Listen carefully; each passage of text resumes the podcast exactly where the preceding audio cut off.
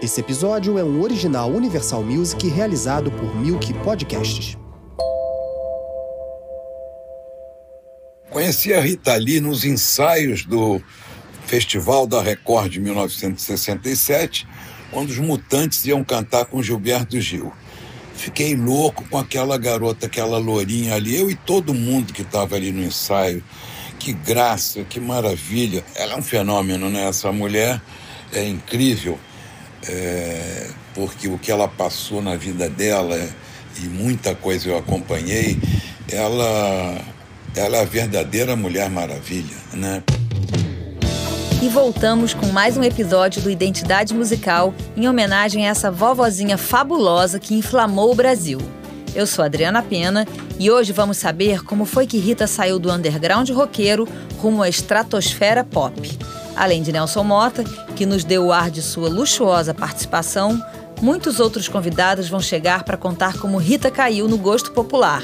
Entre eles, o produtor de álbuns de sucesso como Refestança e Rita Lee, Guto Graçamelo. Eu comecei junto com ela a entender que ela, ela tinha todas as possibilidades de fazer uma grande expansão de vendas se usasse uma coisa que a gente dispunha, que era a TV Globo. E aí começou a Rita a, a, a, a fazer as músicas, de orientar as músicas para um público mais não tão focado só no rock and roll. Foi quando ela, ela e o Roberto começaram a entrar no, no mundo dos boleros, dos meio boleros, das músicas mais suaves, mais sensuais. E foi ali que a coisa começou a andar, começou a deslanchar para vendas, não para qualidade da Rita, pelo amor de Deus, e do Roberto. Venha me beijar, meu doce vampiro. Oh, oh,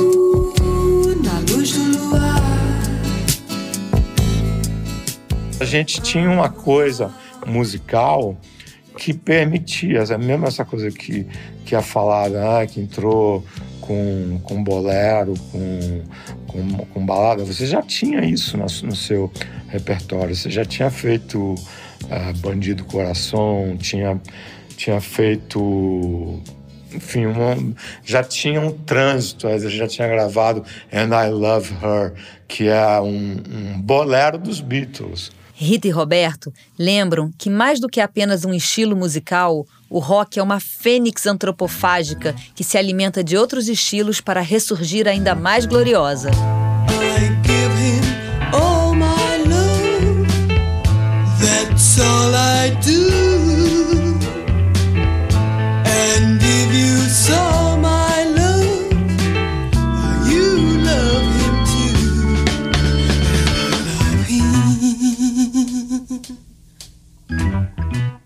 Rock não estava no topo da, da, da pirâmide não, era um sociomusical.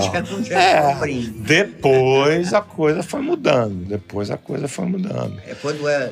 E, de, e, e aí, depois o que aconteceu, quando o rock atingiu um determinado patamar de, de, de, de, superioridade dentro da hierarquia musical. Da meninada. Os, roque, os roqueiros passaram a ver o pop da mesma maneira que os jazzistas viam o rock.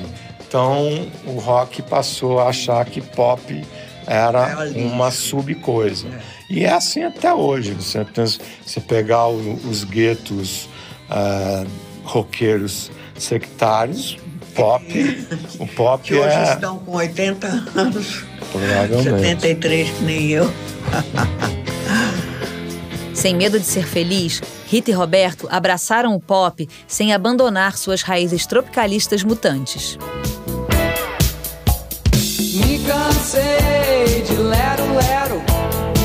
Dá licença, mas eu vou sair do sério. Quero mais saúde.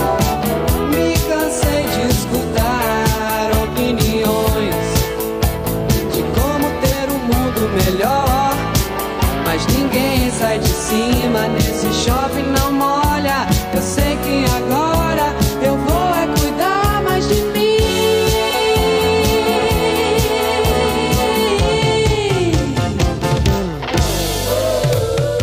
O pop era o, o é proibido proibir em termos de música. Tudo poderia ser é. absorvido por aquela música que estava sendo feita e organicamente se reprocessando em, em música pop, porque música pop é exatamente isso, é um liquidificador de, de influências e tudo ali misturado e se transformando numa, numa coisa que vai continuamente mudando. Está mudando até hoje. É sinal que amei demais,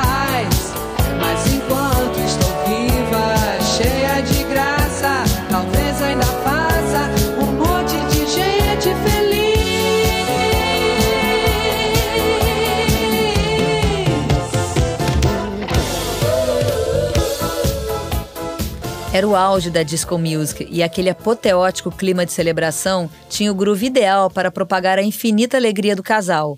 Beto Lee e o produtor Mug Canásio, de Flerte Fatal e Zona Zen, lembram como rolou essa afinidade toda. Eu acho que ela abraçou a coisa porque fazia bem para ela. Sabe? Ela gostava de ouvir. Ela sempre gostou de Jackson 5, de soul music, de Sly and the Family Stone. Então, disso para disco é um dos maiores é, talentos, né? É você exatamente absorver o que está acontecendo à tua volta. Você estava sendo bombardeado pelo que estava rolando na época, né? Não por acaso, esta é a fase preferida da garota carioca swing sangue bom, Fernanda Abreu.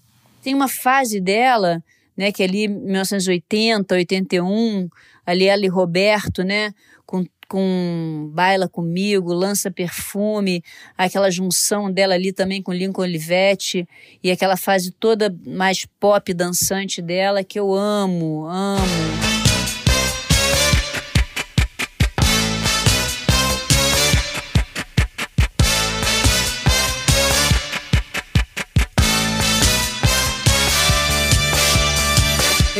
Conheço essa cara. E o responsável por esse feliz casamento foi Guto Graçamelo, que junto com Mug lembram aqui como Lincoln e Robson aditivaram o som de Rita. Lincoln é gênio. Aliás, o Lincoln e o Robson, Jorge. Era uma turma da pesada, né? Que tinha no Rio de Janeiro. Não, né? muito, muito, muito. Nossa, um wrecking crew, os dois. Tem. O swing do Robson é inesquecível. O Lincoln era, era, era, um, era um tecladista e um arranjador genial, da, mais, mais do subúrbio, mais disso daí, não sei o quê. Eu tenho a honra de dizer que eu, eu consegui aproximar o Lincoln dos grandes nomes. O Roberto tinha uma admiração por Lincoln Olivetti, porque o Roberto tem uma formação acadêmica é, séria, né? Ele é, tocou música clássica, sabe tudo, conhece as harmonias. Ele, ele, eu acho que essa pluralidade do Roberto é exatamente o que o que ab, abrir para todo mundo, né? E tenho certeza que a recíproca era verdadeira com o Lincoln também, né, Guto? É, com certeza. O Lincoln normalmente ele torcia o nariz para muita gente, sabe? Muito pianista, muito tecladista, e fala, não, não sei o que. Então. É. O Roberto não ouve isso, não. E esse casamento rendeu clássicos instantâneos como Chega Mais. Eu conheço essa cara, essa fala, esse cheiro, essa tara de louco, esse fogo, esse jeito escandaloso. Você é guloso e quer me sequestrar.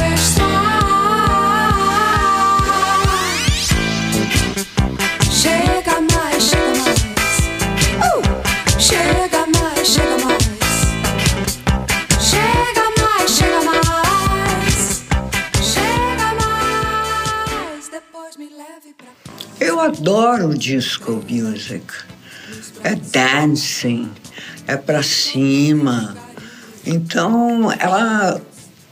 A gente começou a fazer disco porque a gente gostava de disco, não é? E porque a gente sempre gostou de carnaval. Existia uma, um link muito explícito ali entre disco music e carnaval. E todo caiu na coisa do, do disco. Sim, Donna Summer, né? Stones. David Bowie, Elton Oh, John, yeah, todo mundo. caiu, era uma delícia. é uma delícia, porque eu ainda adoro o disco. Você não gosta? Ah, eu gosto pra caramba. E aí era uma manifestação ali cultural no âmbito da música de todo um espírito de época. Era uma época em que estava todo mundo uh, se liberando, se libertando. Tinha uma coisa de comemoração, É. tinha uma coisa de.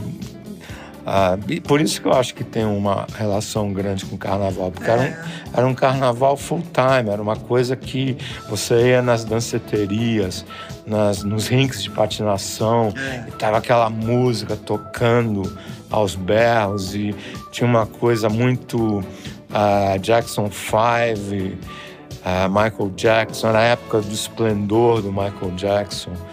Então tinha uma coisa assim, uma coisa para cima, de alegria.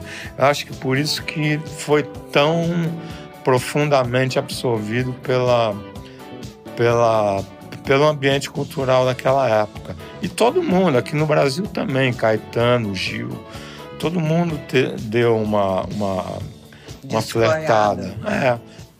Movidos por essa vibe carnavalesca, Rita e Roberto acabaram criando um estilo totalmente novo. Seu biógrafo Gui Samora e o produtor Guto Graçamelo dão a letra. A Rita e o Roberto criaram esse estilo próprio que ela chama de rock carnaval. Queria que vocês É. falassem um pouquinho disso. Assim, isso foi uma coisa articulada, pensada, ou é um- foi uma coisa totalmente orgânica, assim? Eu acho que foi orgânico mesmo. É um novo gênero que ela e o Roberto eles, eles é, inauguraram. Lança Perfume é um rock carnaval. Guto, verdadeiro testemunho ocular da história, lembra bem um dia em que esse clássico foi gravado. Gente, eu me lembro muito bem de uma discussão do porque tchá, tchará, tarará, aquilo é Doobie Brothers, entendeu? E a gente falou, pô, mas isso aí é Doobie Brothers, mas é legal pra cacete.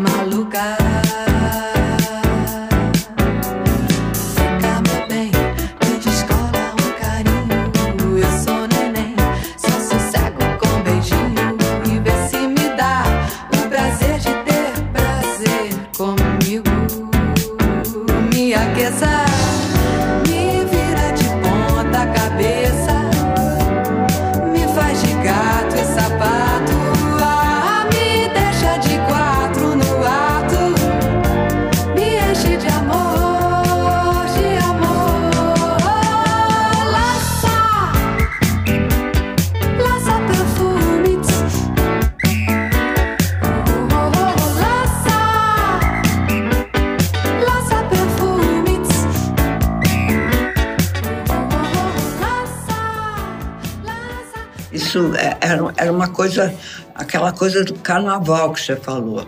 Era um carnaval mundial. Era uma, cada um tinha um dia. E a gente colocou esse carnaval num, num rock, e que, a- nossa praia é rock. E, eu acho que o disco tá- é, é uma das filiais do rock, é um dos filhos do rock. Quando eu estava nos Mutantes, assim, o rock está morto. Não, ele pariu um monte de coisas, entre elas disco, que era uma coisa que conquistou o mundo inteiro. Isso que você estava falando, uma coisa para cima, alegre, ah, festejando a coisa toda. Foi um- uma coisa. Para mim, foi uma continuação de um, do movimento hippie mais para cima, sabe? É, É, para mim foi quando o rock realmente se transformou em algo pop. Com seu jeito esfuziante e sem freio, Rita tomou de assalto o mainstream. Quando não era nos palcos e nas rádios, era no horário nobre da TV. A Rita, principalmente da parceria do Roberto para frente, ela acabou se tornando a artista com o maior número de abertura de novelas da Globo. No escurinho do cinema, chupando drops de anis. Longe de qualquer problema, perto de um final feliz. A Rita é, é recordista, acho que é só ela e Roupa Nova são recordistas de tantas novelas que eles entraram. Zum, zum, zum, 7, 7, são 14, com mais 7, 21. Zazá sumiu, ficou um zum, zum, zum.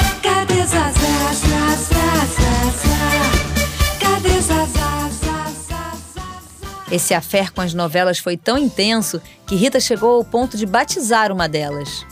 É, Baila Comigo, né? O nome da novela vem, vem do, do Baila Comigo, da Rita. Que, aliás, é a música predileta de uma grande fã, Paula Toller. Me arrepia os pelinhos do braço. Toda vez que eu escuto, tenho vontade de chorar. É, nessa parte aqui, né? Se Deus quiser, um dia eu viro semente e quando a chuva molhar o jardim, ah, eu fico contente. E na primavera vou brotar na terra e tomar banho de sol. É, pronto, já fiquei arrepiada de novo. Se Deus quiser,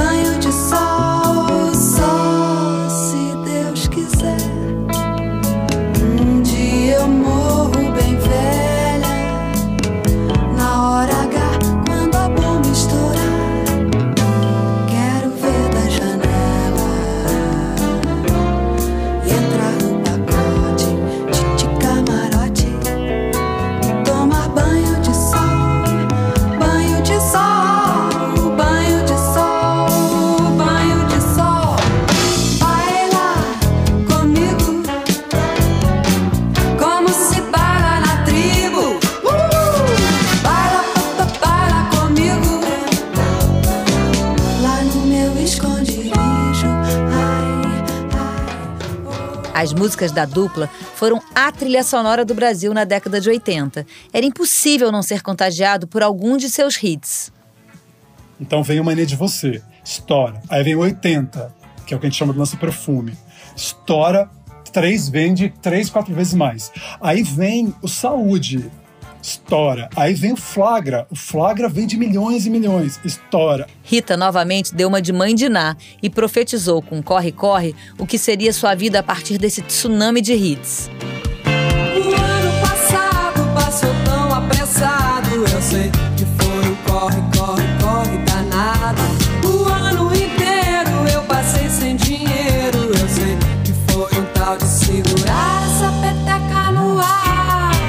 É, Era música o dia inteiro. Tinha filho e mamando o filho no peito, você tocando piano, eu escrevendo, o filho mamando, o cachorro passando, o gato, a cozinha, fazendo. É, fazendo disco todo ano, especial de televisão todo ano, todos os programas de televisão possíveis, Globo de Ouro, ah, Fantástico, clipes, pô, tudo, Ratinho, Gugu, tudo, a gente fazia tudo. Grande maluca.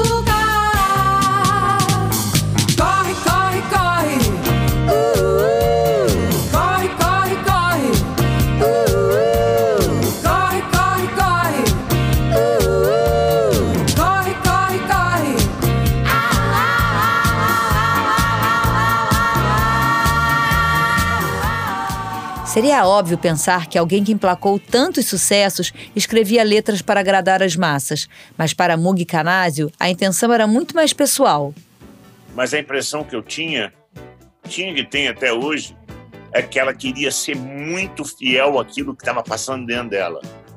É, ela, ela não queria simplesmente fazer uma letra para que tivesse uma combinação adequada ou que tivesse uma finalização graciosa. Não era o negócio dela. Porque então, ah, isso aí vai vender muito. De jeito nenhum. A gente não tinha a expectativa de Não, que não a coisa fosse se transformar em mega hit, um mega sucesso. Com tantos hits sucessivos, assim, vocês acham que teve uma hora que o, o sucesso chegou a atrapalhar a criatividade deles? Nunca. O Roberto nunca permitiu que esse tipo de pressão chegasse a Rita. Também não vi, não. Nunca. Nunca, É. nunca, nunca, nunca. eu era da, eu era da Som Livre, tá? E, e, e nunca, nunca, nunca houve uma única palavra do João, de quem quer que fosse lá dentro, tem que vender, como é que vai ser o disco, não sei o quê. A Rita tinha a liberdade, a Rita e Roberto, a liberdade total de entrar no estúdio e fazer o seu disco, porque lá dentro, aí eu digo a gente também, porque eu também era de lá, a certeza absoluta que vinha alguma coisa genial.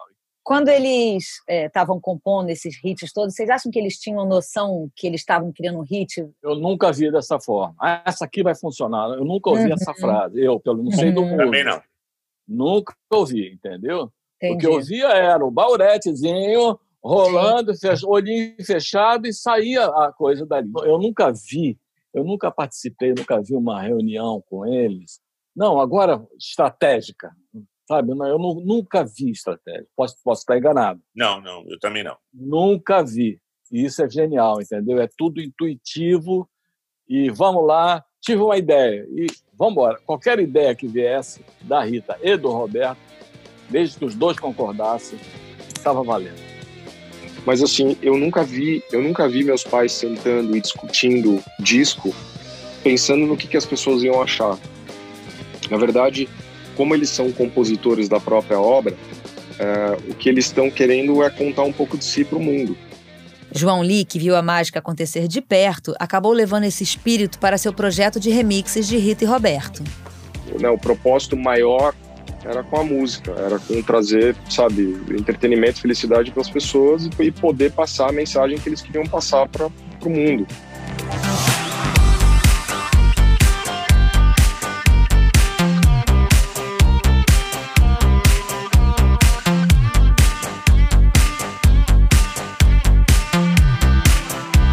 Se você chegou até aqui achando que iria descobrir a fórmula para se fazer tantos hits, o que talvez tenha uma pista. Você sabe que ela fala uma coisa, é, é, com, ela falou numa entrevista isso, eu achei isso bem curioso, assim. Que ela falou assim: eu acho que no fim eu faço música para mim. E eu acho que eu sou parecida com muita gente. E vamos ficando por aqui. No próximo episódio, voltamos com Marisa Monte, Letrux, Glória Groove e muito mais para falar sobre como a música de Rita vem formando o caráter de tantas mulheres fodonas na vida e na arte.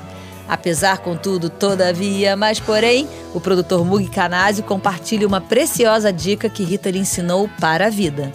Foi o seguinte, conversando com ela, não, não sei por que motivo o assunto surgiu, ela falou: Ah, não, que eu acordo muito para ir ao banheiro de noite quando estou dormindo, né? Fazer pipi. Eu acordo muito. Até hoje. E aí ela me ensinou, falou assim, Imo, faz o seguinte, quando você acordar, não abre o olho não, porque o sonho volta. A, a conversa era essa. Eu queria que o sonho que eu estava sonhando não fosse embora, porque você acorda e só vai embora. Então a Rita me ensinou que se você acordar no meio da noite, fica de olho fechado, vai, vai apalpando até você chegar ao teu destino e voltar para a cama e deita, que as coisas voltam. Eu acho que pelo menos dia sim, dia não, eu lembro da Rita no meio da noite. Até hoje, todos esses anos. Então, se quem estiver escutando for esperto, quando acordar no meio da noite, vai lembrar isso que a Rita ensinou. Quer dizer, não só você não vai interromper o seu sonho, como você vai ter o prazer de lembrar da Rita no meio da noite e voltar para a cama para dormir. Siga o nosso perfil e compartilhe. O podcast Identidade Musical é uma realização Universal Music e Milk Podcasts.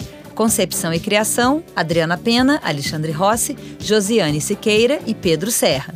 Apresentado por mim, Adriana Pena, escrito e dirigido por Alexandre Rossi. Na produção, Adriana Pena e Josiane Siqueira. Pesquisa realizada pelo Pedro Serra. Gravado por Suliano, com edição e mixagem do Hugo Valada e Duda Suliano no Milk Studio. Um agradecimento especial para os convidados deste episódio: Beto Lee, Fernanda Abreu, Guilherme Samora, Guto Graçamelo, João Lee, Mug Canásio, Nelson Mota, Paula Toller e, claro, nosso muito obrigado Master Plus a Rita Lee e Roberto de Carvalho por abrilhantarem esse episódio com seus depoimentos. As músicas desse episódio foram gentilmente cedidas pela Universal Music e pela editora Warner Chappell.